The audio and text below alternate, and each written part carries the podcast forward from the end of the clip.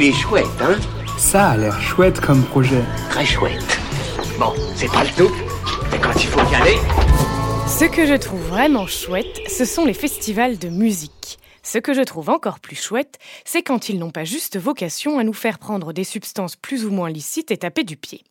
Aujourd'hui, je vous présente La Prairie, un projet porté par l'association Livradoué d'Anser, organisatrice du World Festival Amber.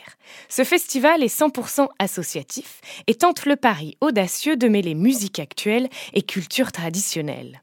Au programme pour l'édition 2022, plus de 250 artistes venus des cinq continents avec, entre autres, Kungs et Lilywood and the Prick.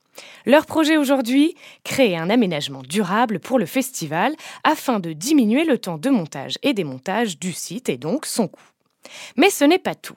L'intérêt de cet aménagement durable est de valoriser un terrain en le dotant d'une nouvelle fonctionnalité offrant au territoire un nouveau site ouvert à des activités diverses et variées. Par exemple, un nouveau chemin de randonnée pour l'hiver comme l'été, des gradins naturels pour un concert en plein air ou une halle comme lieu de rencontre. Pour soutenir ce projet et découvrir à quoi ressemblera l'aménagement, rendez-vous sur la campagne Ulule Festival Amber avant le 10 avril. Il est chouette, hein?